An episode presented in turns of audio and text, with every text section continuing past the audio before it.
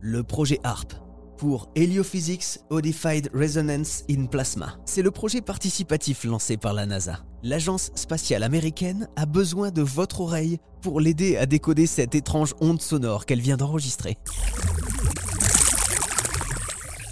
Ce son, c'est celui qui se propage entre la Terre et le Soleil et qui vient d'être capté dans la haute atmosphère terrestre.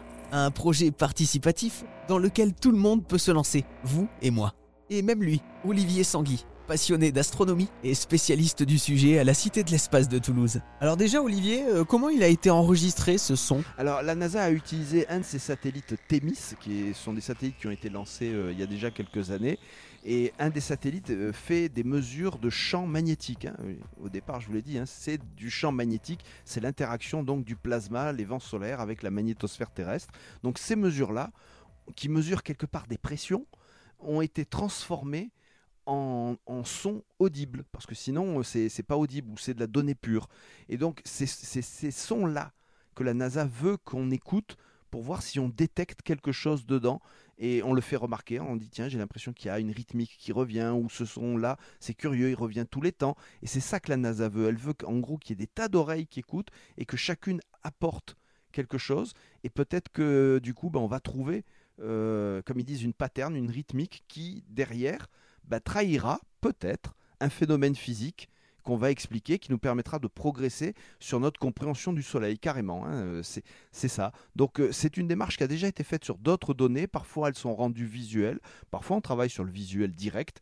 Il y a un autre programme de sciences participatives à la NASA où on demande aux gens d'étudier des photos de Mars et de repérer les nuages dedans, carrément, parce que ben, les fameuses IA, elles sont bien gentilles, mais ben, apparemment pour repérer les nuages sur les photos de Mars, elles sont pas si douées que ça. Ce son si particulier que ça donne, euh, à quoi il vous fait penser?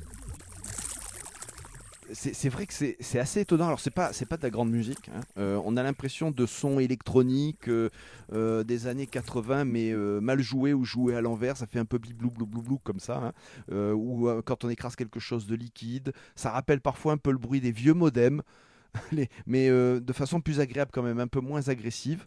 Euh, et alors moi j'ai pas j'ai pas écouté de rythmique, mais il faut dire que j'ai entendu juste un extrait. Donc en fait pour quand on s'inscrit dans le projet, on a accès à des enregistrements beaucoup plus complets.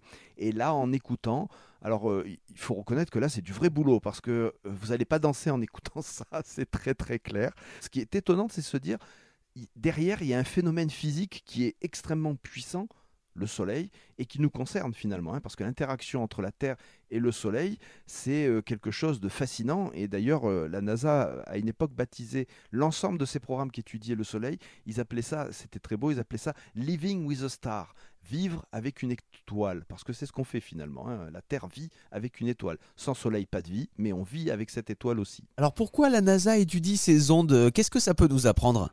Ben, Ce type d'onde peut nous apprendre l'activité du Soleil et surtout euh, cette activité de champ magnétique. C'est extrêmement important pour plusieurs raisons. D'abord, l'interaction de notre champ magnétique avec le Soleil a des conséquences concrètes sur la vie terrestre. Heureusement, pas, tout, euh, pas euh, souvent, c'est pas des grosses conséquences, mais par exemple, on sait que ça peut perturber les communications radio. Ça perturbe les communications avec les satellites. Euh, certaines colères, on va dire, orages magnétiques du Soleil sont tellement puissants que les astronautes qui sont dans la Station spatiale internationale ont un endroit dans lequel ils se mettent où ils sont plus protégés des radiations. À plus long terme, lorsqu'on va faire les missions lunaires, on sort du cocon protecteur du champ magnétique terrestre et on est beaucoup plus exposé aux colères, on va dire, du Soleil. Et donc mieux connaître la physique du Soleil, mieux connaître l'impact de, ces tempêtes magnétiques, c'est aussi mieux connaître l'impact que ça peut avoir sur les missions actuelles, mais aussi les missions futures et notamment habiter sur la Lune. Merci beaucoup Olivier Sanguy.